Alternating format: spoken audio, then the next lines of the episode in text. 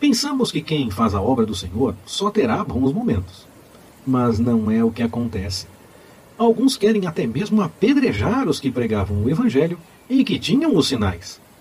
E os pregadores precisam ir para outro lugar, o que foi bom, já que o Evangelho foi pregado em outro lugar ainda.